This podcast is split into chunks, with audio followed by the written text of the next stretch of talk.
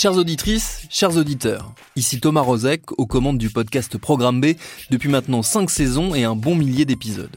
Programme B, c'est le magazine d'actualité et de société de Binge Audio. C'est du reportage, de l'entretien, du documentaire. On y parle autant des Tamagotchi que de faits divers ou de lutte contre la malnutrition. On y retrace la vie et le parcours de celles et ceux qui ont changé notre monde en bien comme en mal. Programme B, c'est toutes les semaines et vous nous retrouvez sur toutes vos applis de podcast préférés. Ok, donc c'est pas moi qui te l'ai dit, hein, mais c'est Binge Audio.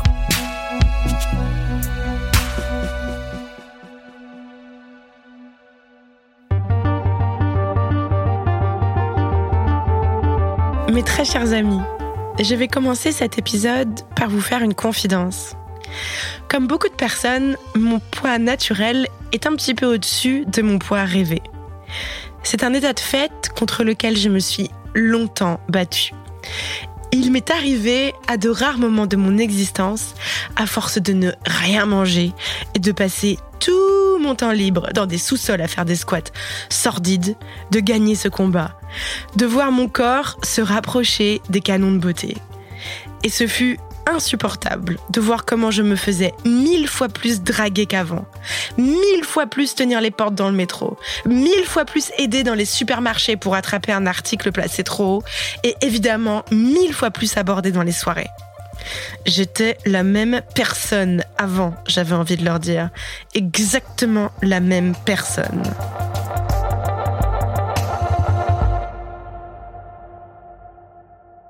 Le pire, ce fut les potes de potes, les connaissances, les anciens camarades de promo ou les vieux collègues, ce deuxième ou troisième cercle, qui me connaissaient avant et avec qui il n'y avait jamais eu la moindre ambiguïté.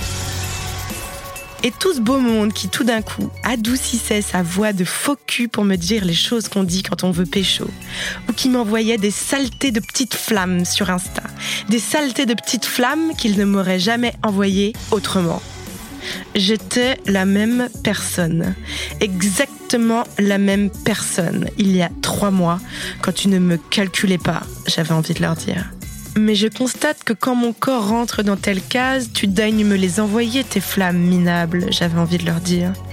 Tes flammes qui viennent adouber ma soumission à la doxa de l'esthétique. Tes flammes qui viennent me dire que j'ai enfin mérité ton regard, ton regard de ceux qui se satisfont de copier-coller les goûts qu'on leur impose. Ton regard de ceux qui mènent une vie de greffier et qui n'ont même pas le courage de s'en rendre compte. Ouais, ouais, j'avais envie de répondre ça en DM sur Insta. Mais bon, je sentais bien que ça allait faire un peu too much. Et puis, c'était pas une personne qui m'exaspérait. C'était la répétition du phénomène.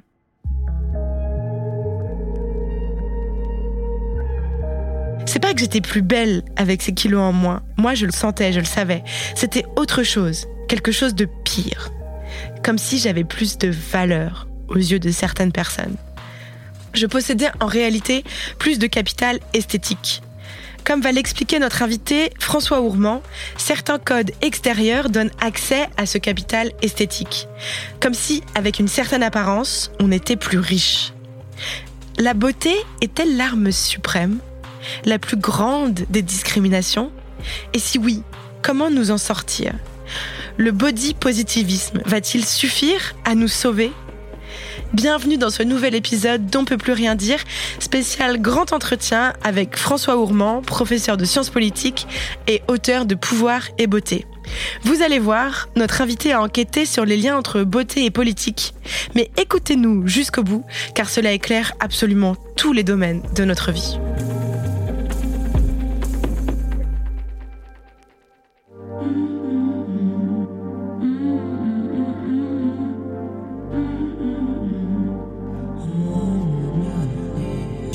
Non mais laissez-moi parler, c'est vraiment insupportable. On peut plus rien dire. Vraiment, c'est n'importe quoi. On peut plus rien dire. Et la prochaine fois, ça sera quoi? On peut plus rien dire. Qu'est-ce que c'est que ça? On peut plus rien dire. On va le dire quand même. Merci d'être avec nous. C'est On peut plus rien dire, édition spéciale Grand Entretien. Aujourd'hui, nous allons nous demander si la beauté est l'arme suprême, celle qui est au-dessus de toutes les autres. Et à mes côtés, pour réfléchir à cette question, j'ai le plaisir de recevoir François Ourmand. François Ourmand, vous êtes professeur de sciences politiques et auteur de Pouvoir et beauté. La première question que je vais vous poser, eh ben, c'est la question qu'on se pose. Euh, c'est selon vous, après avoir étudié les liens entre pouvoir et beauté, écrit tout un livre dont on va évidemment beaucoup parler, est-ce que vous considérez que la beauté est l'arme fatale, l'arme suprême? Non. Ah, intéressant. Dites-nous. Évidemment, c'est pas l'arme suprême comme vous le dites ou l'arme fatale, euh, parce que euh, il y a bien d'autres variables qui interviennent dans euh, la détermination du choix des électeurs. Je vais pas faire un cours de sociologie électorale, mais en tout cas, on sait bien que le positionnement, l'appartenance de classe, ça fait traditionnellement partie euh, des critères qui euh, sont constitutifs euh, du vote. C'est intéressant ce que vous dites, parce que moi, c'est l'impression que j'ai eu quand même, à, quand même à lire votre livre, c'est que la beauté, évidemment, ne suffit pas pour être élu, mais la laideur suffit pour ne pas être élu. Alors, là aussi, c'est plus compliqué que ça, parce qu'il n'y a, a, jamais une variable explicative. Je crois qu'il faut se, se déprendre de cette idée selon laquelle une variable expliquerait, en dernière instance, un phénomène social quel qu'il soit ou un phénomène politique. Simplement, moi, ce que je voulais euh, questionner, c'était justement cette impensée euh, ce tabou, comme euh, c'est le sous-titre du livre, hein, le tabou en politique. Pourquoi? Parce que c'est quelque chose qui est impensé à la fois par les sciences, enfin par la science politique, on réfléchit peu sur cette question de la beauté et de la laideur. On privilégie évidemment les programmes, euh, euh, l'appartenance politique, etc. Bon. Mais et puis c'est quelque chose qui est aussi impensé parce que euh, les acteurs politiques usent et abusent parfois de subterfuges cosmétiques, d'implants capillaires, euh, euh, de maquillage, euh, etc. Ils se soucient de leur apparence, mais évidemment sans jamais avouer ce poids des apparences dans la vie politique, parce que ça contrevient finalement à, à ce qu'on appelle la doxa démocratique, ce, ce qu'on peut appeler le, un certain nombre de représentations convenues de la vie politique, selon laquelle les électeurs se détermineraient au regard des programmes d'abord et avant tout, ce qui est largement illusoire. Euh, comme on l'évoquera peut-être ultérieurement. Donc moi, c'est ça qui m'intéressait, mais sans pour autant, si vous voulez, hypertrophier ou hypostasier, bon, le terme est un peu compliqué, mais le poids de la beauté, même si euh, ce poids existe et qu'il convient de le prendre en considération. Dans cette campagne, par exemple, euh, qui, qui est en train de, de s'achever, quel rôle ont joué les, les apparences selon vous? Comme dans toute campagne électorale, hein, les apparences ont un poids. Euh, ce que disait déjà très longtemps l'anthropologue Georges Ballandier, euh, la, force des apparences est une part de la force des gouvernants. Il n'y a pas de pouvoir politique sans mise en scène de ce pouvoir politique, quelle que soit la nature du régime. On le pense évidemment avec Louis XIV sous l'Ancien Régime, la façon dont il se met en scène à travers euh, la sculpture, à travers les portraits, le fameux portrait d'Hyacinthe Rigaud où l'on voit Louis XIV en majesté, doté de tous les attributs du pouvoir. Et simplement, aujourd'hui, le pouvoir politique, il se met aussi en scène, évidemment, sur un autre mode que celui qui avait cours sous l'Ancien Régime. Le mode est évidemment marqué par euh, les normes démocratiques de proximité euh, et d'égalité. On n'est plus évidemment dans un rapport de suggestion monarchique, comme c'était le cas sous l'Ancien Régime. Donc les apparences ont, ont leur rôle et elles ont un rôle peut-être d'autant plus important enfin aujourd'hui, mais en tout cas depuis 40 euh, ou 50 ans, que s'est imposé le règne de l'image dans les sociétés contemporaines. La télévision, bien sûr, à partir des années 50-60, et aujourd'hui les réseaux sociaux, Internet, c'est aussi la consécration de l'image. On est entré dans ce qu'un essayiste américain avait appelé, appelé récemment, on est entré dans une société d'exposition. Et dans l'actualité, dans cette campagne, est-ce qu'il y a justement eu un moment ou un instant, une séquence où, vous vous êtes dit, ah oui, là vraiment, c'est ce règne des images est à l'œuvre euh, pour qu'on comprenne? Un exemple précis, on le voit, euh, on le voit de façon euh, à chaque à chaque clip, à chaque clip, je dirais de la campagne. On a pu voir ce poids des images. on, l'a vu, par exemple, dans le rassemblement d'Éric Zemmour au Trocadéro, cette mise en scène dans tous les meetings, la mise en scène des soutiens inconditionnels à un leader, ou au contraire, on l'a vu aussi pour Valérie Pécresse lors de son débat, euh, lors de son meeting au Zénith, qui a été jugé euh, raté par la plupart des commentateurs. Mais euh, pourquoi? Parce qu'ils se sont fondés sur ce qu'ils ont estimé être une prestation ratée de Valérie Pécresse. Et en fait, cette prestation jugée ratée par les journalistes, dans une large mesure, a accrédité l'opinion que Pécresse n'était pas une bonne candidate. Et donc, ça l'a pénalisé. Il l'avait jugée ratée pourquoi? Bah, Ils l'ont jugée ratée au regard justement de sa performance mmh. scénique. Euh, je ne sais pas si vous vous souvenez de tout cela, mais en tout cas, il y a eu un relatif consensus des journalistes. Ah, il faut dire qu'elle n'était pas charismatique, qu'elle n'avait pas la voix qui porte, exactement, et puis qu'elle avait qu'elle n'était pas, qu'il n'y avait pas une présence, qu'elle n'avait pas une présence comparable à celle de Nicolas Sarkozy, par exemple, hein, euh, en 2007, lors euh, d'une expérience comparable, ou même celle de François Hollande en 2012 au Bourget, lorsqu'il déclare hein, Mon ennemi, c'est la finance. Voilà, mon adversaire, c'est la finance. Il pensait par exemple à contrario à Mélenchon. Je l'ai écouté le soir euh, de l'élection. Le discours de Mélenchon, qui avait l'air improvisé, etc., était très bon. Il y avait une performance ici scénique, une performance oratoire, dont est coutumier Mélenchon, mais qui nous renvoie encore à ce poids des images. Et au-delà des images, enfin, quand c'est les images, c'est aussi la voix, c'est une, c'est une, c'est un ensemble. C'est l'incarnation. Voilà, c'est l'apparence et l'image euh, au sens large du terme d'un compétiteur. Est-ce qu'on sous-estime euh, le poids justement de ces émotions, des affects, du langage des corps dans la façon dont on analyse la politique? Bien sûr, c'est totalement occulté. C'est-à-dire que on, je dis on, les, politistes souvent, les journalistes plus encore, et les électeurs ont le sentiment que la politique fonctionne sur le plan de la, de la rationalité. Euh, on va, on présente l'électeur comme un électeur rationnel qui va analyser les programmes, qui va comparer euh, et qui va, en, par, par ce travail finalement d'analyse, euh, estimer quel est le candidat qui correspond le mieux à ses attentes, à ses préoccupations personnelles. Oui, c'est assez fou. Écouté l'autre jour sur France Info, par exemple, il passait au crible, au crible tous les programmes numériques des candidats. Et en imaginant que chaque personne, enfin moi jamais je voterais comme ça, je pense, en me disant, alors lui sur le numérique, un petit, un petit, un petit V rouge, lui sur l'environnement, ah non, je mets 2 sur 10. Non, on a envie d'être emporté aussi par une personne, par un projet, on a envie de rêver. Oui, bien sûr. de toute façon, d'un programme, qu'est-ce qu'on retient? Vous avez, on se souvient. On retient deux ou trois mesures voilà, c'est tout. On va retenir. Moi, je serais bien en peine. J'ai écouté plusieurs, euh, et pourtant je suis professeur de sciences politiques. Euh, je suis bien en peine de vous dire quel était le programme de Jean Lassalle. Et pourtant, j'ai écouté euh, un certain nombre de ses clips. Mais euh, bon, donc en fait, la plupart des, des compétiteurs. Et le programme d'Anne Hidalgo était vachement beaucoup mieux que ce qu'on croyait, par exemple. Mais ce qu'il y a, c'est que la plupart des électeurs, ils vont se focaliser sur quelques mots, mhm. sur quelques concepts. Alors, on a beaucoup parlé euh, du grand remplacement avec Zemmour. Ça a été, euh, c'est les éléments de langage, les slogans. Euh, Valérie Pécresse qui se présente comme, qu'est-ce que c'était sa formule déjà, la candidate de la feuille de paye. Hein, vous voyez, pour signifier qu'elle va prendre en compte les attentes des Français en termes de pouvoir d'achat. Donc, on voit bien qu'il y a une sorte de, de contraction du discours politique qui est parfois complexe, mais qui ici se trouve réduit à une phrase, un slogan. Pourquoi? Parce que c'est ça qui va imprimer, euh, consciemment ou inconsciemment d'ailleurs, l'esprit de l'esprit des électeurs. Mais donc on se focalise sur cette dimension un peu rationnelle, en méconnaissant le fait que la plupart du temps, comme dans la vie sociale d'ailleurs euh, ordinaire, euh, les interactions sociales, les interactions politiques, elles sont aussi criblées euh, d'émotions et de sensations. Euh, avant même d'entendre parler quelqu'un, on le voit et on se fait euh, une impression favorable ou défavorable par rapport à son apparence. Je suis persuadé que l'apparence de Valérie Pécresse, hein, comme le dit Bourdieu le sociologue Pierre Bourdieu, le corps est l'objectivation la plus irrécusable des goûts de classe, c'est-à-dire qu'à travers son corps, à la façon dont on se tient, dont on est habillé, dont on se coiffe, eh bien, on est aussi, euh, on marque aussi un, ancrage. On, a aussi un, on marque aussi mm. son ancrage sociologique. Et avec Valérie Pécresse, on voyait bien, à travers son apparence, hein, son exis corporel, comment elle appartient à une classe sociale privilégiée, euh, comment elle incarne en quelque sorte. Moi, je peux le dire. Vous avez pas le droit de le dire. Mais je ne le dirai pas comme ça, mais en tout cas. Ah, c'est sûr, hein, c'est écrit sur sa tronche. Enfin, désolé, mais oui, c'est vrai. Donc, donc inévitablement, alors quand j'ai fait j'ai plusieurs radio, plusieurs émissions de radio, j'ai questionné justement les, journalistes ou les jeunes stagiaires qui étaient là, et c'est vrai qu'elles ont toutes eu la même réaction que vous. Euh, c'est euh, une bourgeoise du 16e ou de Neuilly, Versailles.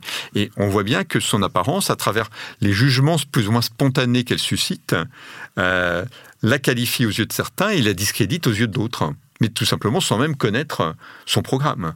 Simplement Et même sur dans le... votre livre, vous citez, euh, je l'ai pas en note, alors c'est de mémoire, vous citez un autre livre où justement euh, Macron est critiqué Oui. euh, justement parce qu'il a le- cette tête, ce beau Voilà, visage, ce ça. visage symétrique, cette tête de, de jeune premier. Oui.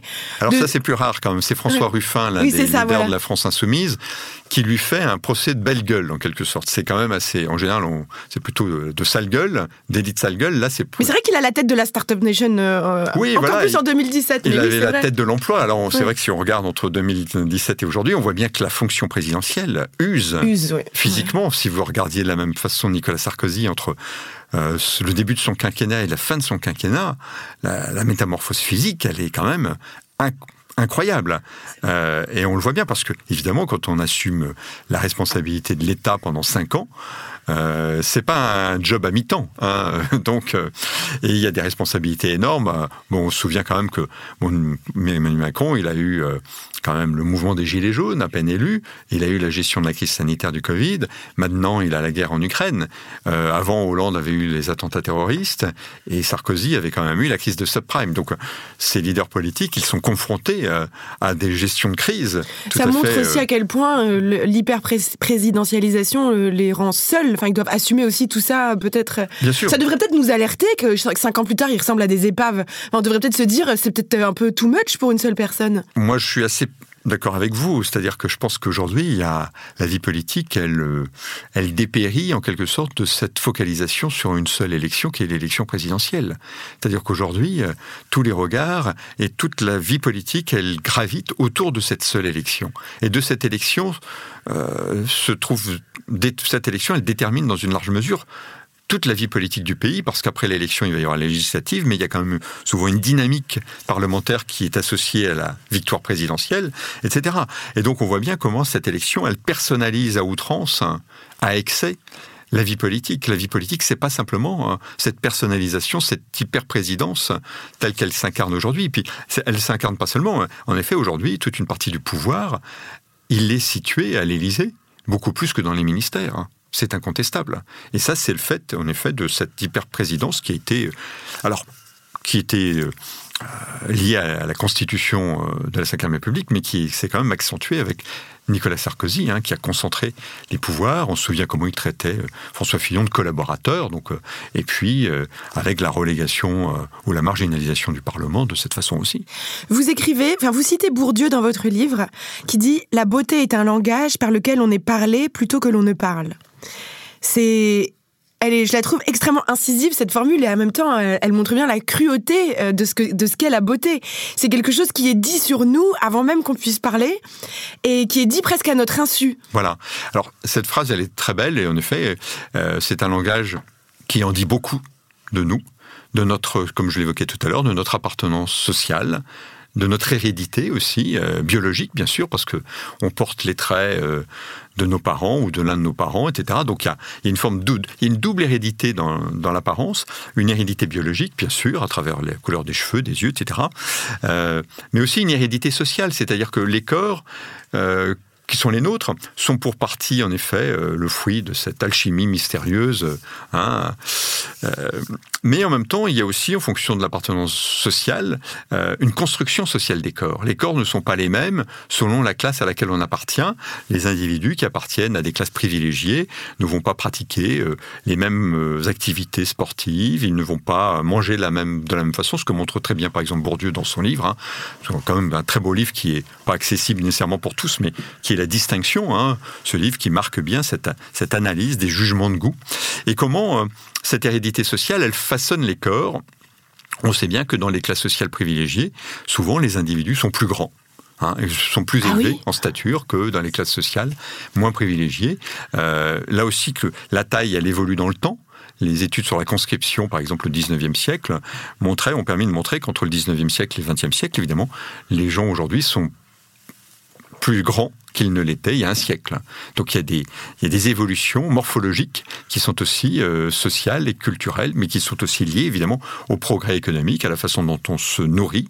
L'alimentation joue pour beaucoup évidemment hein, dans la bonne santé dans la sveltesse. Et puis donc tout cela façonne des corps différenciés selon son appartenance sociale. Et puis au-delà de cette hérédité, euh, malgré tout, Bourdieu dit euh, le corps dit de nous beaucoup de choses, mais il dit aussi que l'on peut aussi euh, que l'on peut aussi travailler ce corps, travailler cette apparence. Hein. Le corps, c'est euh, un héritage euh, il y a une dimension naturelle, mais c'est aussi une conquête. On peut façonner son corps. On peut le façonner par des pratiques sportives, des pratiques euh, euh, cosmétiques. On peut se, hein, se coiffer différemment. C'est aussi une forme de, soumission à la, doxa des apparences. On est inévitablement prisonnier. De, de, travailler son corps, de s'affamer pour rentrer dans les canons de beauté, de passer des heures à transformer sa nature.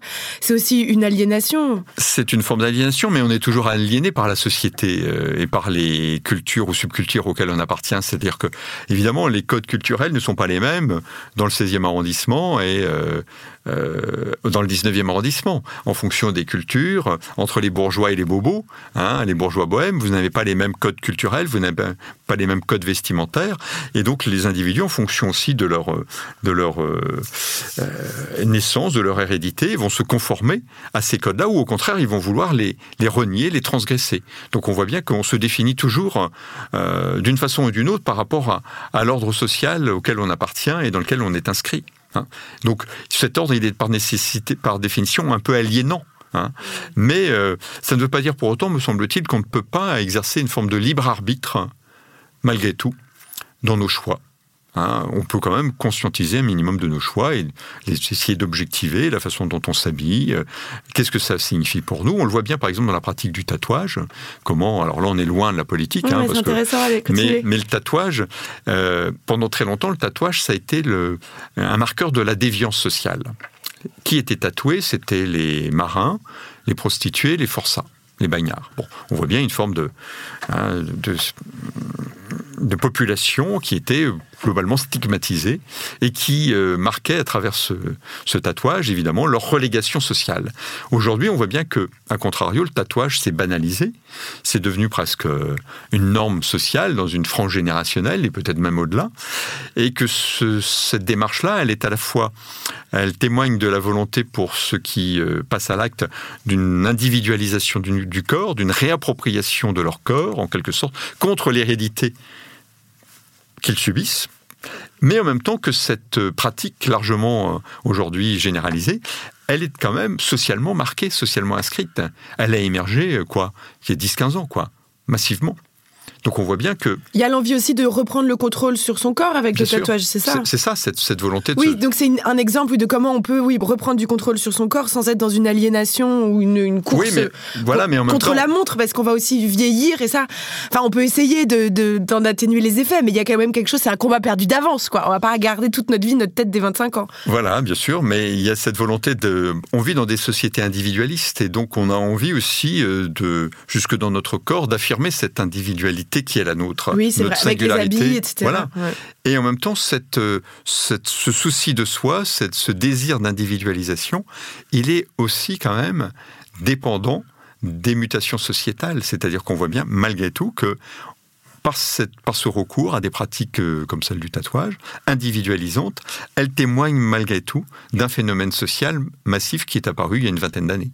Donc on s'individualise, mais on est en même temps prisonnier, en quelque sorte, d'une norme sociale qui aujourd'hui... Euh, on vit toujours avec les autres. Voilà, et on subit toujours le poids des normes sociales, malgré tout. Euh. Dans votre livre, euh, vous développez un, concept qui, qui, est celui du capital esthétique, qui je trouve très intéressant, parce que ça montre qu'il n'y a pas Enfin, il y a un discours aussi un peu, parfois un peu hypocrite, je trouve, en ce moment sur les questions des beautés. Et il y a aussi quand même une réalité qui est un type de corps, un type d'apparence euh, représente un, capital supplémentaire pour cette personne. Et donc, c'est une richesse supplémentaire pour cette personne. Que qu'on soit d'accord ou pas avec ces critères, d'ailleurs, qu'on trouve ça beau, parce qu'il y a des gens qui trouvent vraiment beau des choses, euh, enfin des personnes, pas des choses, mais des personnes hors canon de beauté. Mais en tout cas, les personnes dans les canons, elles ont euh, cette richesse, une longueur d'avance quand même sur les autres. Donc, c'est intéressant cette notion de capital esthétique parce qu'on sort du simple goût. Oui, le capital esthétique, c'est un élément justement là encore qui est euh, c'est ambivalent. On voit bien qu'ici, on est dans une zone très ambivalente parce que la beauté pour la beauté, aujourd'hui, elle est stigmatisée. Regardez les concours de beauté, les concours de Miss, c'est stigmatisé un petit peu parce que, et encore on voit bien que euh, ces concours de Miss ont dû s'adapter.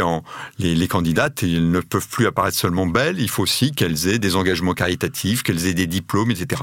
Donc il y a une suspicion qui entoure la beauté pour la beauté, qui est socialement euh, partagée. Et en même temps, on voit bien que la beauté constitue quand même toujours un atout dans la vie sociale comme dans la vie politique. De nombreux travaux, notamment américains, ont montré que euh, ce capital esthétique euh, avait d'importantes conséquences dans la vie sociale parce qu'il favorise les plus beaux et les plus belles. Il les favorise sur le plan professionnel, hein. il y a un auteur américain qui avait estimé que euh, les plus beaux pouvaient gagner, les plus belles pouvaient gagner 2 à 300 000 dollars de plus tout au long de leur carrière par rapport à ceux qui étaient moins. Ah, quand même. Hein. Oui, c'est pas négligeable. Donc, les plus beaux réussissent déjà mieux à l'école parce qu'ils sont entourés de plus d'attention de la part des, des maîtresses, ah. des maîtres et des maîtresses, on vous dit plus ça, des instituteurs ou des institutrices. C'est horrible c'est horrible, mais c'est une réalité. Il y a des formes de discrimination qui, ça va très loin, jusque dans les prétoires, jusque dans les euh, euh, enceintes euh, de tribunaux. Des travaux américains ont montré que les plus beaux et les plus belles, là aussi, souvent avaient des peines moins lourdes que ceux qui avaient une apparence moins avantageuse. Donc, il n'y a aucun espace de la vie sociale qui échappe à l'emprise de la beauté, à la, aux dividendes qu'apporte la beauté dans la vie sociale. C'est intéressant et c'est important de le souligner parce que c'est une forme de discrimination, mais une discrimination qui est invisible, dont on ne parle pas ou très peu. Euh, et donc, euh, il faut avoir conscience de cela parce que on sait bien que les plus beaux globalement réussissent mieux. Pourquoi? Parce qu'on on les crédite aussi de plus de qualité que les autres ils sont crédités d'être plus intelligents, plus, plus, plus honnêtes, plus sincères, plus empathiques, etc. Et donc on voit bien que, euh, non content d'être beaux, on leur prête encore d'autres qualités supplémentaires qu'ils n'ont pas nécessairement, mais qui, de toute façon, les valorisent dans les interactions sociales. Et donc on voit bien que toutes ces qualités, ce capital esthétique, il euh, fonctionne à plusieurs niveaux, mais de façon cumulative.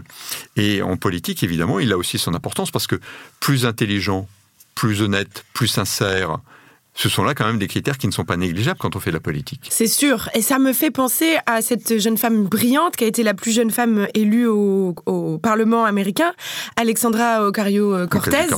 Voilà, AOC. Euh, il y a un documentaire sur Netflix qui a été réalisé sur toutes ces femmes qui ont essayé de briguer l'élection au Parlement euh, à ce moment-là. Et euh, c'est elle, la seule, qui réussit à, à se faire élire. Et on peut pas s'empêcher de se demander quand on regarde ce documentaire. Alors je parle avec plein de précautions et je vais bien exprimer ma pensée parce que je veux pas dire ce que des choses horribles que je ne pense pas. Mais on se, quand on regarde ce documentaire, on est frappé que c'est la seule qui parvient à se faire élire et c'est la seule qui, en plus d'être brillante, de mener une grande campagne, en plus d'être combative, en plus d'être courageuse, en plus d'être dotée d'un grand sens politique, elle est d'une beauté époustouflante, euh, époustouflante. Vraiment. Euh, et on se dit quand on la regarde, est-ce que pour se faire élire avant 30 il faut comme elle euh, surperformer sur tous les tableaux? Et est-ce qu'elle aurait été élue si elle n'avait pas été aussi belle? Je, suis triste de devoir me poser cette question. Elle n'a pas été élue parce qu'elle est belle, attention. Hein. Voilà. Attention. Vous avez raison, elle n'a pas été élue parce qu'elle est belle. Bien sûr. Non, non, non, elle en a dans le cerveau, hein, ça c'est sûr. Voilà. vous avez raison de souligner ça parce que je ne pense pas qu'on est élu parce qu'on est beau ou belle.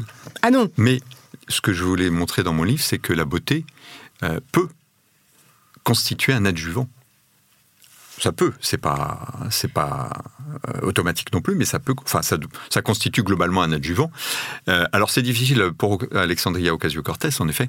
J'ai pas vu ce documentaire, mais vous avez raison de souligner que elle est euh, talentueuse, elle a de multiples talents, et elle a en plus, évidemment, cette beauté que vous évoquez. Elle a un sens aussi des coups politiques. J'ai écrit un petit texte sur sa fameuse apparition au gala du Met euh, lorsqu'elle avait cette robe avec, Tax the Rich. c'est génial. de ça, cette, cette, opération qui est un formidable coup de communication, comment le vêtement est à la fois le message comment, euh, à travers ce, vêtement qui la moule hein, euh, magnifiquement sur cette robe blanche, Tax the Rich en rouge, d'un rouge sanglant, et eh bien comment euh, elle véhicule un message qui a longtemps été celui du Parti démocrate, où, et, qu'il convient de, faire payer davantage les riches, parce qu'on le sait bien avec Trump, hein, dans le régime plutocratique qu'a incarné et qu'a mis en place Trump, les riches ont bénéficié de nombreux avantages fiscaux aux États-Unis, accélérant finalement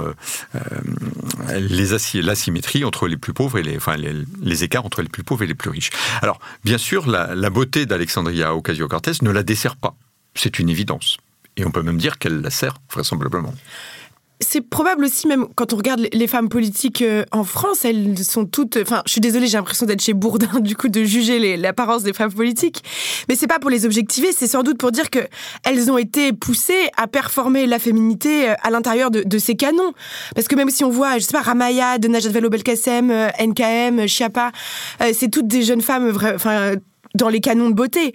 Est-ce que le, jour où on aura vraiment une société démocratique, c'est quand on aura euh, des, personnes jugées hors canon ou même des personnes grosses euh, en, pouvoir.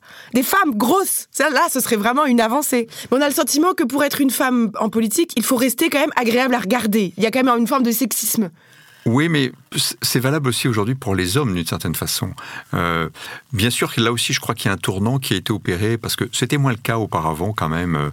Euh, en 2007 avec Nicolas Sarkozy. On se souvient quand Nicolas Sarkozy est élu, il joue la carte de la pipolisation politique et euh, Patrick Buisson, son ancien conseiller, son éminence grise, qui venait de de l'extrême droite, hein, euh, du journal Minute, a écrit dans son livre La cause du peuple cette phrase. On sait qu'il avait enregistré, si vous vous souvenez, les propos de Nicolas Sarkozy hein, en off. Sarkozy, il, met dans la bouche de Sarkozy cette formule, euh, apocryphe ou pas, difficile à dire, mais en tout cas, Nicolas Sarkozy aurait dit euh, écoutez, avec Rama et Rachida, donc Ramayad et Rachida, on va leur, mettre, on va leur en mettre plein la vue. Gérard Larcher, c'est pas possible, il est trop laid. Hmm. pour ça lui ressemble, on l'imagine bien dire ça. On l'imagine assez bien dire ça. Donc Gérard Larcher, euh, c'est pas possible, il est trop laid. Euh, pourquoi? Parce qu'on voit bien que Nicolas Sarkozy construit son gouvernement selon une logique qui est aussi, pas seulement, mais qui est aussi celle du casting, en quelque sorte. Donc on voit bien que l'apparence, l'esthétique peut constituer un filtre évidemment en amont de l'élection, euh, en amont, euh, qui permet de sélectionner certains candidats plutôt que d'autres ou certains ministres plutôt que d'autres. Simplement, ce que l'on peut constater, c'est qu'aujourd'hui, en tout cas, que ce soit euh, dans le milieu politique, globalement au sommet de l'État, ou même à la télévision, si vous regardez les journalistes, vous avez une incroyable homogénéisation des corps que ce soit des corps masculins ou des corps féminins. Regardez les journalistes aujourd'hui, euh, ils sont tous euh, conformes, ou presque, à, des standards de beauté, de la beauté contemporaine. Hein. et est-ce que c'est parce qu'ils s'y conforment, vous croyez, à, coup de, travail sur soi, de, d'heures passées à la salle de sport ou ailleurs? Ou est-ce qu'il y a une sélection de ceux qui n'y ressemblent pas? Peut-être les deux? Il y a nécessairement des formes d'ajustement. Euh, les individus travaillent leur apparence euh, pour se conformer euh, au rôle qu'ils convoitent. C'est valable pour les journalistes sans doute comme pour les acteurs politiques. Mais il y a aussi évidemment une sélection qui s'opère, consciemment ou inconsciemment, de la part des dirigeants sur et par l'apparence des, des compétiteurs, là des journalistes ou des politiques, si vous voulez. Donc euh, il y a une forme de, de, discrimination, à mon avis, qui est à l'œuvre. Elle n'est pas nécessairement euh, avouée, elle n'est pas nécessairement consciente, mais euh, à mon avis, elle fonctionne dans la vie sociale et dans ces champs particuliers. J'aimerais qu'on s'arrête un instant sur la, la grossophobie aussi dans, dans, le milieu politique. Euh, très récemment, il y a rien qu'à voir euh, comment Marlène Schiappa a été, euh, je pense on peut dire, harcelée sur les réseaux sociaux à cause de sa supposée prise de poids. on se souvient de quand François Hollande menait campagne qu'on l'appelait Flamby. J'ai l'impression que c'est un une des arènes où la grossophobie est presque acceptée dans la société. En politique, En politique, oui. Ah, je ne sais pas si. Euh, moi, je pense qu'il y a globalement, et le champ politique n'est pas n'est plus épargné par cela. Alors, bien sûr, Gérard Larcher peut toujours euh, afficher un embonpoint de sénateur. Oui, mais c'est un sénateur, on lui pardonne. Donc ça, on a une autre image. On voit que le, mm. la construction des corps, elle est aussi. Euh, c'est pas, c'est aussi, c'est pas anodin, si vous voulez. L'embonpoint, il est tolérable au Sénat parce que c'est la France des terroirs, c'est une certaine représentation. Voilà, c'est les banquiers républicains et on est sur cette représentation et, et, les élus du Sénat sont élus non pas au suffrage universel direct, mais ils sont élus par un collège de grands électeurs eux-mêmes largement issus euh, des communes pas tous de la ruralité, mais quand même. Donc on a une représentation des corps qui n'est pas du tout la même, par exemple, entre le Sénat et l'Assemblée nationale. Déjà en termes d'âge non plus. Hein, le Sénat, la moyenne d'âge est beaucoup plus âgée, plus élevée qu'au Sénat, etc. Globalement, euh, la, euh, la, grossophobie, comme vous l'appelez, elle n'est pas tout simplement euh, présente dans le champ politique, elle est présente dans toute la société contemporaine. Aujourd'hui, il y a euh, c'est un combat en quelque sorte qui s'opère, on le voit bien à travers la multiplication des salles de sport. C'est un combat entre la grâce et la graisse, pour faire simple. Hein. Euh, non, mais on peut non, attendez, je suis obligé de vous couper. On peut être gracieux avec de la graisse. Non, non, non, non. C'est juste une formule. Oui, oui, hein, mais les mots ont un sens. Allez-y, allez-y. Mais euh, pour caricaturer, c'est un peu ça qui se joue dans l'univers des. Je dis pas que c'est ça, mm. mais dans l'univers des représentations mentales dans l'univers des représentations collectives. C'est-à-dire que vous avez une stigmatisation du corps gros c'est pas quelque chose de neuf. Euh, la lipophobie, en quelque sorte, elle est testée euh, dans les sociétés contemporaines depuis 20 ou 30 ans facilement, mais elle s'accroît, cette lipophobie. Euh, simplement, comment dirais-je, bien sûr, elle a pour caractéristique, cette lipophobie, d'imputer l'obésité éventuelle aux individus. Les individus qui sont en surpoids sont accusés de ne pas maîtriser leur passion alimentaire, leur pulsion alimentaire. Oui, d'être faible ou de, se laisser aller. Voilà, c'est ça. Et donc, euh, on l'a vu avec François Hollande, par exemple, pendant son, sa, candidature en 2012, il se, il se soumet à un régime amincissant. Ce régime, qu'est-ce qu'il veut dire? Bien sûr, ça peut renvoyer à des considérations narcissiques, mais je ne suis pas sûr que ce soit sa préoccupation majeure. Il a d'abord des considérations politiques, il veut être élu.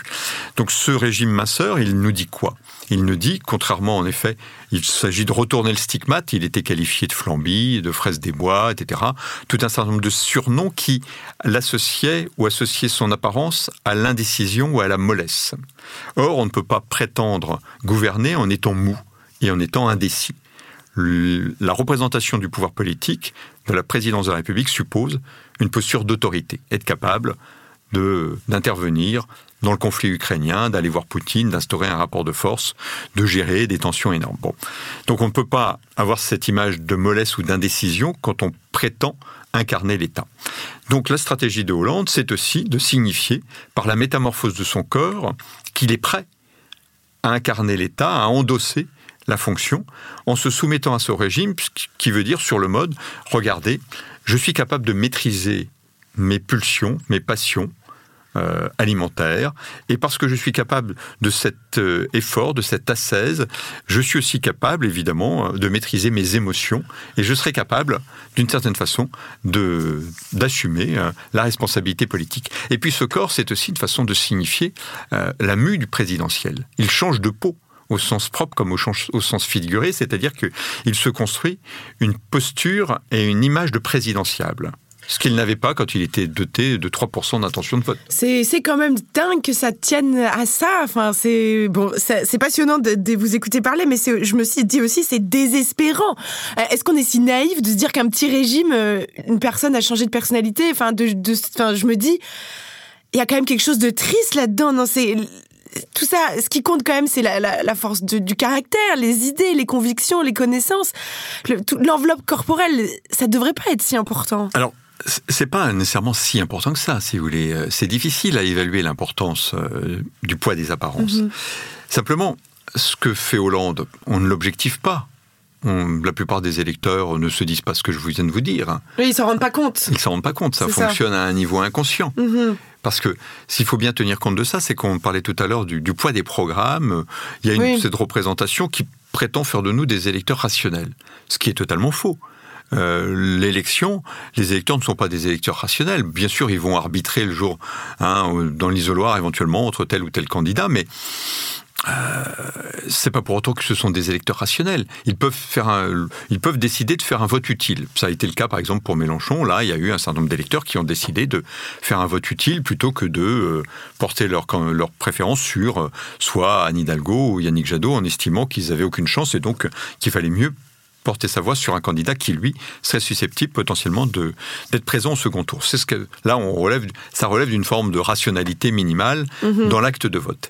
Mais ça ne veut pas dire pour autant qu'il n'y a pas des éléments inconscients, massivement inconscients, qui ont pu inciter les électeurs à voter pour tel ou tel candidat. Je vous prends une étude qui a été faite en 2007 par les chercheurs du CEVIPOF, le Centre d'études de la vie politique française de Sciences Po Paris.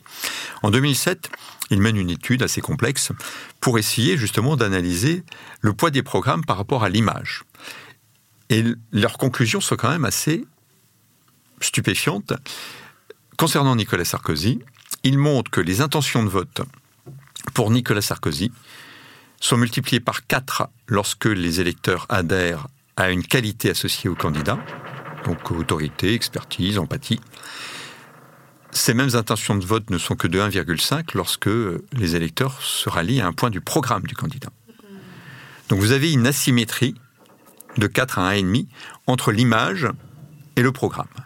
En fait, l'image d'un candidat surperforme oui, là, c'est quand même une qualité de sa personnalité. Vous dites là, oui, c'est pas que euh, c'est pas que l'apparence. Ouais, non, l'image, c'est bien sûr, c'est pas simplement la beauté. Oui, c'est aussi la représentation qu'on fait d'une personne. C'est la représentation, ce sont ses qualités, c'est aussi son positionnement politique. Mais, mhm. mais comment, comment opérer un tri entre ce qui relève de l'apparence euh, physique du candidat Parce que l'apparence physique du candidat, elle conditionne aussi la perception des qualités dont on le crédite. Nicolas Sarkozy, il a toujours travaillé son apparence, cette façon de parler, hein, à travers son discours, euh, euh, nettoyer les cités au Karcher, tout ça, une posture viriliste, presque une virilité mascarade, mais qui visait à dénoter ou à suggérer de façon insistante une image d'autorité, une image sécurisante pour une politique sécuritaire. Mais tout ça, ça rassurait un certain nombre d'électeurs, et cette image-là, il l'incarne aussi dans sa manière d'être en quelque sorte, vous avez, il faut qu'il y ait une adéquation. Oui, c'est comme Poutine avec ses photos torse nu sur des chevaux, là, de la masculinité à l'ancienne. Exactement, c'est ce que mm. des collègues politistes ont appelé une forme de virilité mascarade, mm-hmm. qui est une virilité surjouée, hein, totalement euh, paroxystique en quelque sorte, qui ne correspond plus réellement, évidemment, à la virilité mascarade de Poutine. Elle peut-être qu'elle fonctionne en Russie parce qu'elle est en phase avec les codes de la société russe. Elle est évidemment beaucoup moins performante en France parce qu'on a aussi d'autres représentations aujourd'hui, euh, évidemment, du, pouvoir politique et de la société. Le, pouvoir, il ne s'incarne plus, et même la virilité s'incarne encore dans certaines subcultures sur ce mode-là, mais beaucoup moins qu'hier. Je suis contrainte de vous interrompre quelques petites secondes. Je vous laisse réfléchir au concept de virilité mascarade. On se retrouve tout de suite.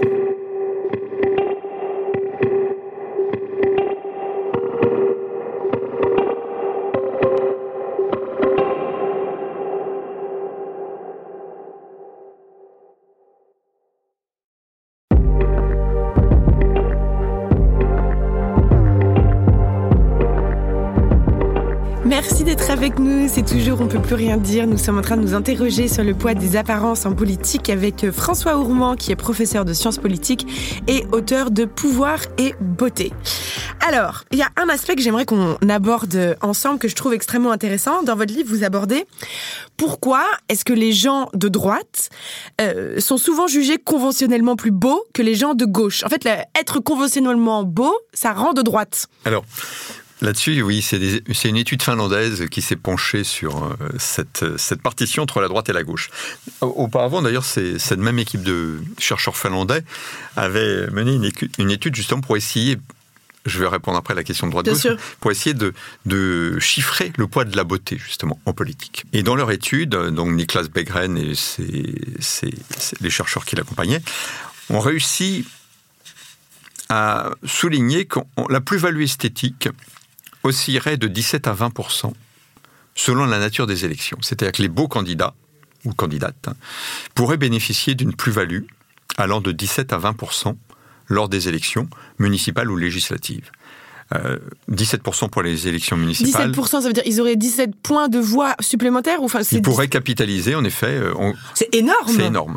c'est énorme. C'est énorme. C'est-à-dire jusqu'à 20%, c'est-à-dire un cinquième. Mmh. Ça peut apporter euh, un cinquième de, voix. Alors vous vous imaginez bien quand les élections sont serrées. Oui, ça change tout. Ah bah, que vous avez des élections présidentielles. Pensez à l'élection présidentielle de 74, où l'élection se joue à 500 000 voix. Ah, entre Mitterrand et, Giscard en 74. 500 000 voix sur 40 millions d'électeurs, c'est rien. Enfin, c'est. Il suffit de peu de choses pour faire basculer l'élection d'un bord à l'autre. Peut-être qu'en effet, une plastique plus avantageuse à ce moment-là, comme Kennedy finalement euh, en 1960 face à Nixon. Mmh. Hein, on, cite souvent cet exemple hein, euh, du débat télévisé entre Nixon et Kennedy, où Nixon, évidemment, fait piètre figure, en tout cas apparaît moins séduisant que Kennedy lors de ce je débat. à quoi il ressemblait Nixon? Je sais pas. Bon, il était, en plus, le jour de cette émission, il était un peu souffrant, il n'était pas très en forme, il avait un col de cravate qui baillait un petit peu, il, était, il commençait à être mal, enfin on voyait sa barbe qui réapparaissait, il aurait eu besoin d'un petit coup de rasoir avant d'apparaître. Puis à côté de ça, vous aviez un Nixon, un Kennedy resplendissant, bon, donc une sorte de stéréotype euh, d'incarnation de la beauté euh, masculine des années 60. Donc vous aviez un différentiel esthétique énorme entre les deux. Enfin, énorme quand même.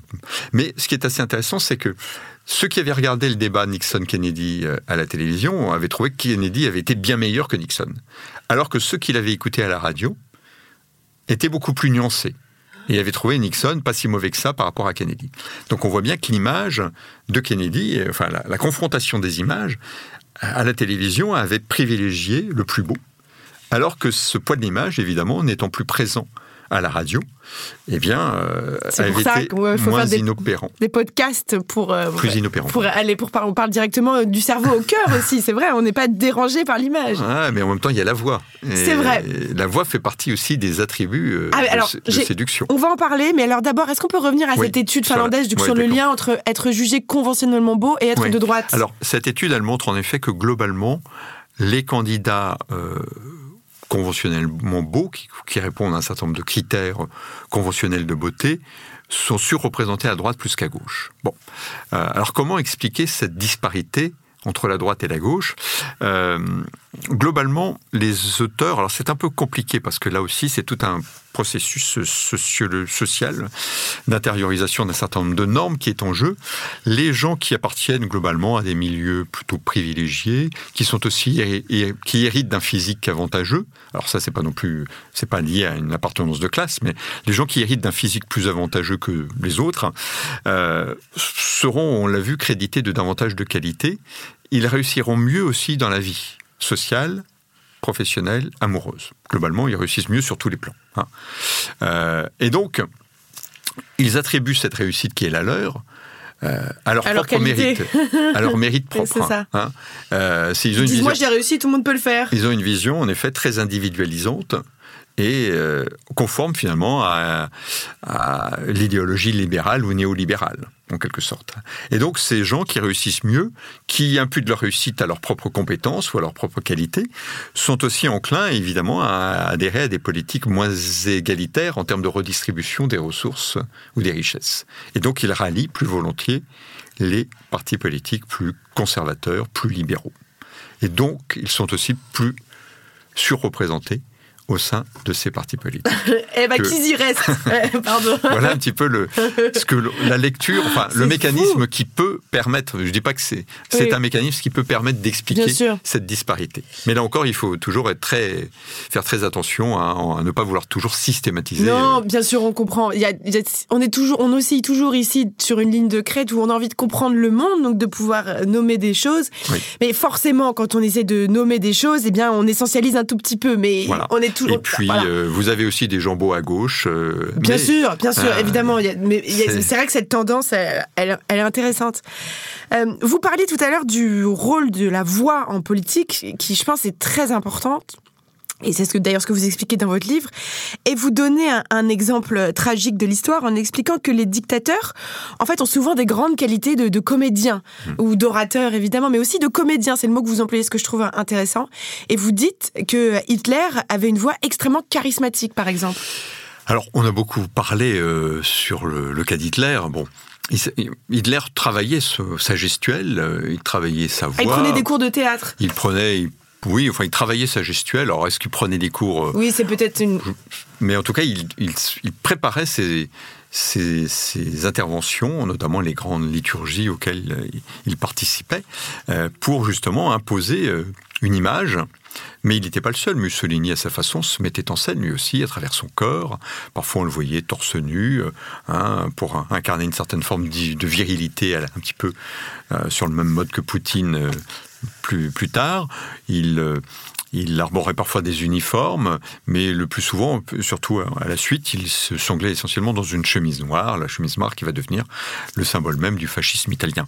Donc tous les leaders politiques, euh, souvent en tout cas ces dictateurs, jouent sur le poids des apparences à travers l'uniforme, par exemple, euh, à travers une gestuelle, une mise en scène de soi qui n'explique pas tout, encore une fois. Mais disons qu'Hitler, lors de ces grandes cérémonies, euh, euh, de ces grandes liturgies politiques, se met en scène, euh, mais il joue surtout dans ces grandes mises en scène, à travers tout un décorum, sur un rapport émotionnel à la foule. Ce qu'il mobilise d'abord et avant tout, c'est pas la raison, c'est l'émotion.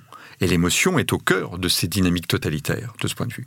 Et c'est par l'émotion que ces dictateurs réussissent à susciter non pas seulement de la peur, de la contrainte ou de la violence, mais euh, aussi de l'adhésion de l'engouement. Aucun pouvoir politique, quel qu'il soit, y compris les régimes autoritaires, ne peuvent survivre par le seul recours à la force, par le seul recours à la violence. Ils doivent aussi susciter de l'adhésion, ils doivent susciter du consentement de la part des populations. Et donc, toutes, euh, toutes ces cérémonies politiques grandioses, hein, qui furent celles des États totalitaires, contribuent aussi à cette, euh, adhésion des masses euh, à l'égard du, du Führer, à l'égard du leader, quel qu'il soit, du guide, quel que soit son nom vous donnez, enfin, on se souvient de la campagne, par exemple, de 2007, c'était Ségolène Royal, où elle avait été moquée pour avoir une voix euh, trop aiguë, jugée trop aiguë. Euh, c'est aussi le reproche qu'on a fait à Hidalgo lors de cette campagne euh, aujourd'hui. Macron, en meeting en 2017, avait été moqué quand il avait eu la voix éraillée en fin de meeting pour dire parce que c'est notre projet la voix, on a l'impression que la seule voix qui est acceptée en politique, c'est une voix masculine, rauque, assurée. Et dès qu'on déjoue un peu de ça, parce qu'on est une femme déjà, juste, donc on n'a pas cette voix, euh, c'est problématique. Oui, là aussi des travaux euh, américains. Les anglo-saxons ont beaucoup travaillé sur ces questions, beaucoup plus qu'en France. C'est ce qu'ils appellent le syndrome Barry White. Euh, tout le monde connaît Barry White, le chanteur, à la voix extrêmement grave.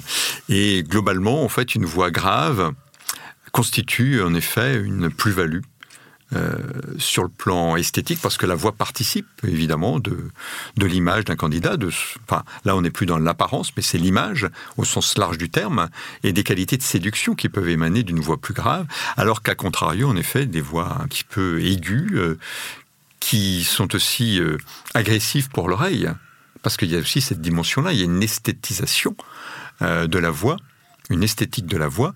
Vous avez des voix enveloppantes, des voix euh, charnelles, et vous qui faites de la radio, vous en êtes euh, consciente, je suppose. Quand vous écoutez la radio, certaines voix passent très bien, et d'autres le sont beaucoup moins. Et donc la voix participe aussi de ces logiques de séduction qu'on évoquait tout à l'heure, et qui... Euh, qui sont indissociables du personnage et des candidats. Et donc, il y a cette, cette dimension-là, et c'est pas sans raison que les acteurs politiques, souvent, hommes ou femmes politiques, vont travailler leur voix, vont prendre des cours de diction, prendre des cours de chant justement pour essayer d'avoir une voix un peu moins dans les aigus. Mais ce, qui, nous renvoie encore à cette idée que la voix, comme le corps, euh, même si euh, elle est héritée, cette voix, elle se travaille. Il n'y a rien qui ne puisse être travaillé de ce point de vue. C'est quand même politiquement chargé, que les voix qui soient jugées euh, attirantes sont celles qui sont Barry White, graves, qui sont des voix euh, masculines. Enfin, c'est quand même, c'est pas neutre. Oui, parce que si on était dans une autre type de société, dans une autre organisation, dans un monde qui serait pas patriarcal, peut-être qu'une voix grave, on la jugerait désagréable, on la jugerait euh, méprisante. Enfin, c'est tout ça, c'est bien sûr, mais c'est évident que là aussi, ça renvoie en effet à un certain nombre de de stéréotypes sociaux qui sont euh, en effet euh, le fruit d'une construction sociale comme euh, les accents. Enfin, on considère que l'accent parisien est neutre, mais pourquoi il serait plus neutre qu'un accent du Sud?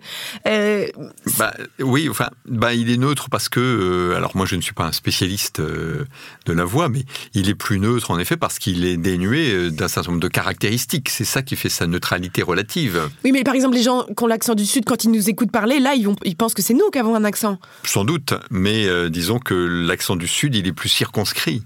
C'est-à-dire que l'accent neutre parisien, bien sûr, il n'est pas parlé partout. Vous avez euh, des accents régionaux qui sont plus ou moins marqués. Vous avez bien sûr l'accent méridional. Vous avez dans le sud-ouest, vous avez un accent aussi. Vous avez en Bretagne, vous avez des accents euh, locaux, comme dans l'est de la France. Simplement, euh, ces accents, malgré tout, ils singularisent. Il singularise ceux qui euh, les véhiculent, ceux qui ont cet accent-là, et souvent encore, il les stigmatise. Hein. parce qu'il y a en effet, largement en France toujours, subsiste une coupure Paris-Province, et euh, avoir un accent régional, c'est marquer une forme d'enracinement. Alors, sur le plan politique, c'est pas nécessairement mauvais, parce que ça renvoie à cette idée d'enracinement. Jusqu'à un certain niveau. Voilà, de proximité avec les électeurs. Mais malgré tout, c'est aussi, ça dénote euh, une coupure euh, par rapport aux sphères euh, du pouvoir. Et ces sphères du pouvoir, elles sont concentrées à Paris. Et parce que le personnel politique, malgré tout, il appartient à, globalement, sociologiquement, aux classes moyennes supérieures. Vous avez aujourd'hui quasiment plus aucun député issu de la classe ouvrière. Donc vous avez aujourd'hui une homogénéité euh, sociologique du personnel politique, globalement, hein, euh, issu diplômé, issu des classes moyennes supérieures. Et cette homogénéité sociologique, elle se traduit aussi par une forme d'homogénéisation sur le plan de la parole. Les hommes et les femmes politiques parlent tous de la même façon plus ou moins, à l'exception d'un Jean Lassalle euh, mm. ou euh, d'un Menucci. Euh, où ça a été un immense, Castex, voilà, par exemple. ça a été un événement d'avoir un Premier ministre avec un accent Voilà, c'est ça, Oui, mais Castex, il faut bien voir quand est-ce qu'il arrive. Castex, il succède à Édouard Philippe. Édouard Philippe qui a tous les codes du personnel politique contemporain, il a la stature, il a la trajectoire, etc. Il a la trajectoire, c'est un énarque. Exactement, voilà, C'est un énarque, il est issu du sérail, bon, c'est un héritier, bon, d'une certaine façon. Et à côté de ça, bon, Macron le remplace par Jean Castex. Et je ne sais pas si vous vous souvenez, quand Castex a été remplacé, les journalistes, là aussi, qui jouent quand même un rôle important dans la diffusion des normes et des censures, parce qu'il y a un phénomène de censure qui passe par les, les journalistes. Les journalistes, ils se sont intéressés à quoi? Ils se sont intéressés à la voix de Castex, qui, le renvoie à son origine du, du sud-ouest, et à ses costumes mal taillés. Non, mais il y a de quoi, être fou quand même par la euh, superficialité de notre profession. Non, mais vraiment, enfin, c'est dingue. Et d'ailleurs, les caricaturistes aussi. Oui, mais, les caricaturistes, c'est normal. normal. Voilà, c'est normal. Ils jouent là-dessus. Mais c'est toujours intéressant les caricaturistes parce que ils fonctionnent bien comme euh, ils ont une sorte de rappel à l'ordre euh, des choses. En pointant un certain nombre d'éléments, il souligne aussi euh, comment, comment le champ politico-médiatique peut aussi parfois se focaliser sur des éléments qui peuvent paraître anecdotiques. En effet, que Jean Castex n'ait pas des costumes fités d'Emmanuel Macron euh, et qu'il porte des costumes qui peuvent paraître datés, ça peut paraître totalement anecdotique, mais ça peut susciter l'intérêt des médias pendant un certain temps. Euh, et, de facto, ça détourne aussi euh, l'intérêt d'autres éléments peut-être plus, plus, ah, de ce qui nous prépare quand même comme politique. Euh, est-ce que ça a toujours été comme ça? Est-ce que dans l'histoire, il y a eu des, princes ou des impératrices ou des pharaons qui ne correspondaient pas au canon de beauté de l'époque? Évidemment. Ce qui n'empêche pas que... Vous avez un, exemple Oui, bah, je vais vous donner un exemple, mais simplement, tout en Camon, tout le monde le connaît. Tout le monde le connaît à travers le fameux masque mortuaire euh, en or. Euh, hein, tout le monde a en représentation ce masque mortuaire qui, donne à voir l'image d'un pharaon resplendissant. Hein, pourquoi? Parce que pharaon, c'est à la fois un dieu et un roi. Enfin, il a un double composant de pouvoir temporel, pouvoir spirituel. Et en fait, quand on a exhumé la momie de Toutankhamon, Aujourd'hui, avec les procédés technologiques, on s'est rendu compte que Toutankhamon n'était pas du tout ce modèle rayonnant euh, qu'il paraissait être, au contraire, qu'il était affligé d'une dentition proéminente, qu'il avait un pied beau, euh, euh, lié à une maladie de dégénérescence des os. On a retrouvé plusieurs centaines de cannes dans son tombeau mortuaire.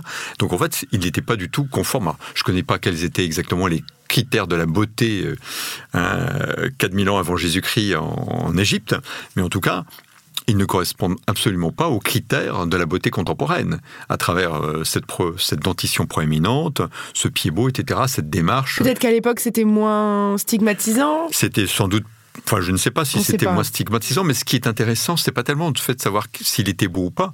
Ce qui est intéressant, c'est de voir que, en dépit de, de son handicap, euh, il y a eu cette volonté d'esthétiser le corps du roi. Il y a une volonté d'esthétisation politique, et cette volonté d'esthétisation politique, elle traverse euh, le temps. On la retrouve depuis l'Antiquité jusqu'à aujourd'hui, en passant par le règne de Louis XIV, où il faut toujours que le prince apparaisse beau, resplendissant. Pourquoi? Parce qu'il y a une construction du prince en majesté. L'une des caractéristiques évidemment du pouvoir, lorsqu'il n'est pas démocratique, c'est évidemment la majesté du pouvoir. Et cette majesté, elle repose sur ce que le philosophe grec Xénophon avait appelé la politique de l'éclat.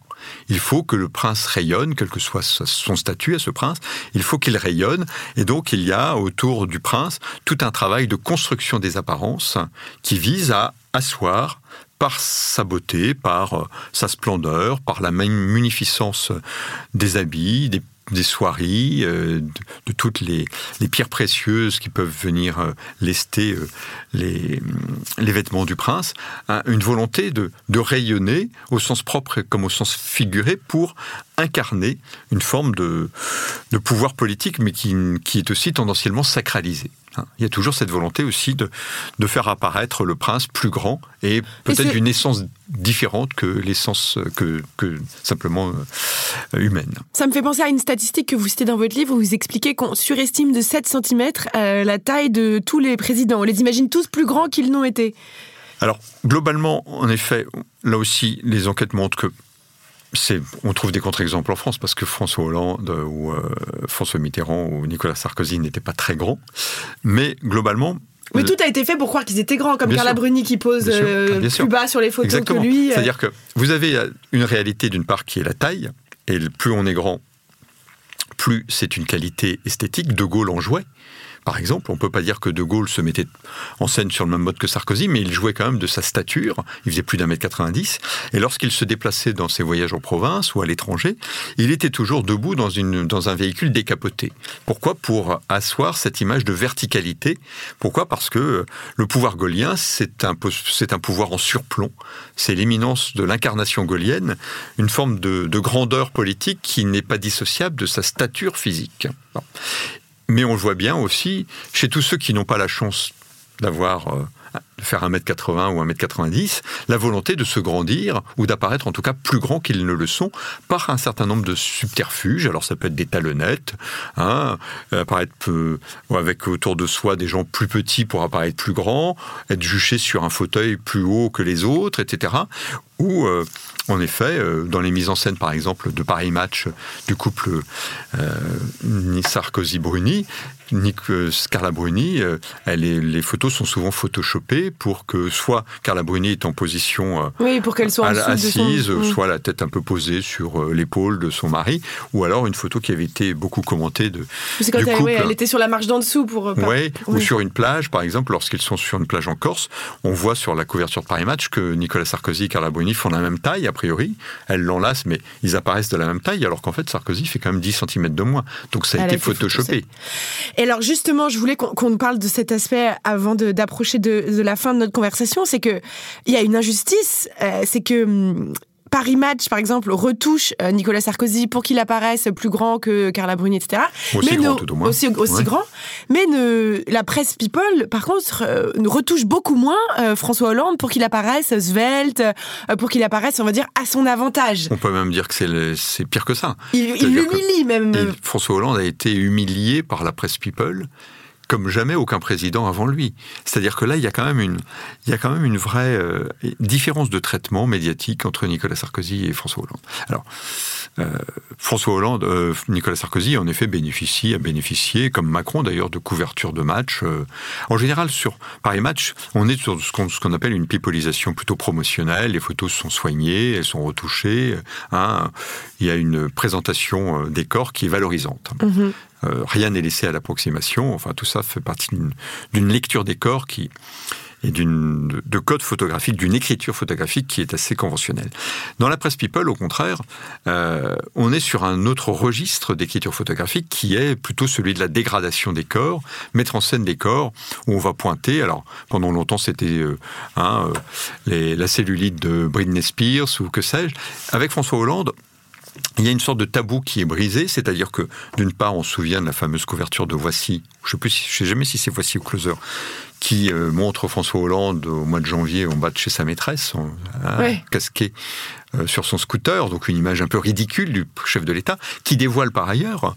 Avec ses petits croissants, non, moi je le trouvais mignon, qui, mais bon. Qui, dévoile quand même euh, l'infortune de Valérie Trier-Valeur ah, Ça c'est terrible, terrible, euh, d'une cruauté sans voilà. nom. Donc mm. parce qu'on a beaucoup ironisé, ri, ah ri de cette photo, mais c'est aussi l'exposition d'un couple, d'un couple, et on dévoile à la compagne de François Hollande son infidélité. C'est quand même extrêmement cruel. Extrêmement. D'ailleurs, elle avait été hospitalisée, on l'a compris et, tout le monde en plus riait de ça, d'une espèce de, cruauté euh, généralisée. C'est bien la, fin d'un tabou parce que François Hollande n'était pas, pas le premier à Exactement.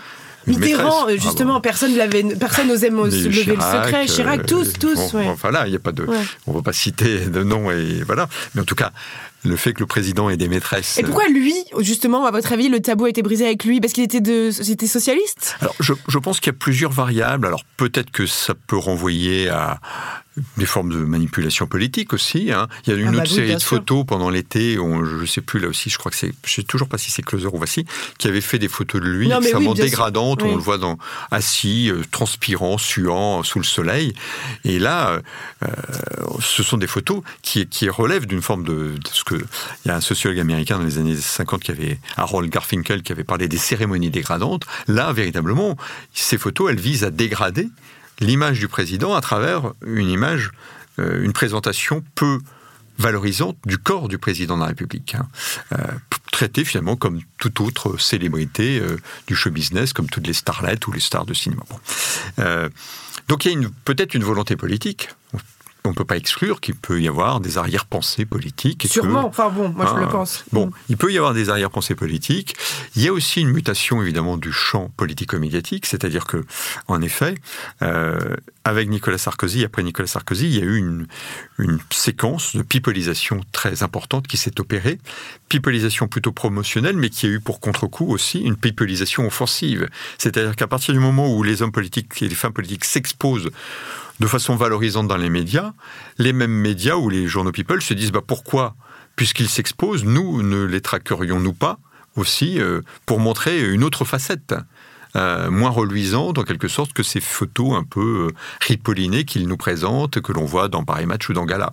Donc il y a une forme de justification, d'auto-justification de la presse People, de Voici le Closer ou de magazines comme ça, de dire finalement on va vous montrer la, vraie face de ces acteurs politiques. Mais il n'y a pas Il y avait eu une des red chefs d'un de ces de Voici qui s'était justifié à cette époque en disant euh, au moins Nicolas Sarkozy il connaissait les codes, il savait jouer, François Hollande il joue pas le jeu. Donc c'était en plus je trouvais d'une, vraiment un peu gonflé de dire.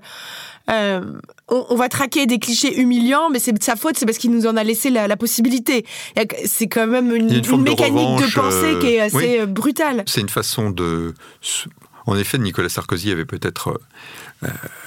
il, donnait en quelque sorte du grain à moudre aux journaux. Puis il aimait ça presque. Il aimait ça. François Hollande ne joue pas cette partition. Et donc il entre. c'est pas sa culture. Il enfreint un certain nombre de, de pratiques qui se sont qui commence à se sédimenter, et finalement on, va lui faire payer cette, cette volonté de ne pas se soumettre en quelque sorte à, ces nouvelles règles médiologiques, pourrait-on dire, ou médiatiques. Moi je pense que, aussi, je n'ai pas de preuves, mais je pense que c'est pas dénué, je pense, d'arrière-pensée politique. Euh, il n'y a jamais, enfin, je ne vais pas dire que tout est téléguidé, qu'il n'y a jamais. Mais enfin, bon, souvent, il y a quand même en politique, il y a pas mal de, coups tordus et de coups bas qui. Hein, les choses ne sortent jamais n'importe quand, euh, n'importe comment. Souvenez-vous du Penelope Gate ou de l'affaire des costumes de François Fillon. Euh, ça tombe pas n'importe quand et euh, on se doute bien que ça profite à certains. C'est vrai, c'est vrai. Euh, pour essayer de se quitter sur une note d'espoir, ce qui est intéressant aussi dans votre livre, c'est que vous racontez que cette tyrannie des apparences, elle est aussi arrivée avec l'apparition de la télévision et la massification de la télévision. Est-ce qu'on peut espérer que les réseaux sociaux vont nous peut-être nous aider à regarder les gens différemment ou les aborder peut-être de façon plus complète? J'en doute. Ah. Est-ce que ça serait pas plutôt l'inverse? Regardez le poids des influenceurs, des influenceuses. Ouais, mais les influenceurs, les influenceuses, il y a aussi différents types de corps, il y a aussi plus de diversité quand même dans les représentations. Ouais, peut-être. Là, je maîtrise moins l'univers des influenceurs et des influenceuses. Moi, ce que j'en perçois, c'est quand même un poids prégnant, en tout cas chez ces, chez ces nouveaux leaders d'opinion que sont les influenceurs et les influenceuses, leur, le poids qu'elles peuvent avoir ou qu'ils peuvent avoir dans, auprès de la jeunesse. Ah oui, ça a été la nouveauté de cette campagne, le poids des influenceurs. Ah oui, c'est et on voit bien que évidemment les, les acteurs politiques qui ont, jouent plus ou moins des réseaux sociaux. Alors on a vu Macron avec McFly et Carlito, etc. Bon, ils jouent beaucoup sur ces réseaux sociaux et je crois que euh, il y aura il y aura de toute façon des travaux qui seront menés sur le poids des influenceurs ou des influenceuses, mais sur la, façon dont ces, influenceurs et ces influenceuses façonnent les nouvelles normes esthétiques, je pense qu'il n'y a aucun doute là-dessus. C'est vrai. Merci beaucoup d'avoir été avec nous. C'était un plaisir de, vous écouter parler. Euh, mes chers auditeurs et auditrices, moi j'ai quand même envie de vous dire en conclusion de cette conversation, nous ne devons pas nous épuiser à essayer de nous soumettre à ces normes esthétiques. Gardons notre énergie pour les faire exploser. Un grand merci à notre invité François Ourmand d'avoir été avec nous. Merci à notre chargée de production Charlotte Bex, à notre réalisateur Thomas Chalvidal. On peut plus rien dire, c'est le podcast de débat de Binge Audio tous les vendredis sur toutes les applis. Et nous, on se retrouve la semaine prochaine. À très vite.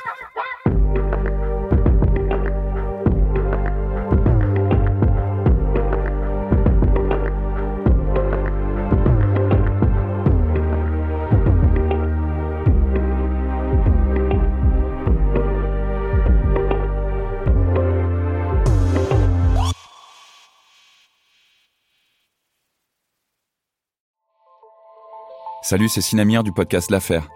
En 2016, je suis monté sur un bateau de sauvetage en Méditerranée et ce que j'y ai vu n'a pas changé. En tout, depuis 10 ans, on compte même près de 30 000 morts sur cette mer. Alors dans le naufrage, notre nouvelle enquête, j'ai voulu raconter un cas concret. Comment 130 personnes sont mortes en 2021 à la frontière de l'Europe, malgré des dizaines d'appels de détresse. Qui n'a pas pu les sauver Pourquoi? Qui étaient ces disparus? Et surtout, comment on en est arrivé à ne plus parler de 130 personnes qui meurent le même jour sur un bateau au milieu de la Méditerranée? Le naufrage, c'est la nouvelle série du podcast L'affaire de Paradiso Média. Une enquête que vous pouvez retrouver gratuitement chaque semaine à partir du 27 mars 2024 sur toutes les applications de podcast. Paris Hilton, Alizé, Justin Bieber, Samina Seri, Geneviève de Fontenay. Oui, ok, vous les connaissez, mais est-ce que vous les connaissez vraiment? Vraiment Bien souvent, on croit savoir deux, trois trucs sur ces personnes, mais en fait, leurs histoires sont bien plus complexes qu'on veut bien nous faire croire. Avec des vies faites de drames, de traversées du désert, de peine et même de trahison. Oui, même de trahison. Tout ça, vous le découvrirez en écoutant Connaissez-vous l'histoire sur toutes les plateformes.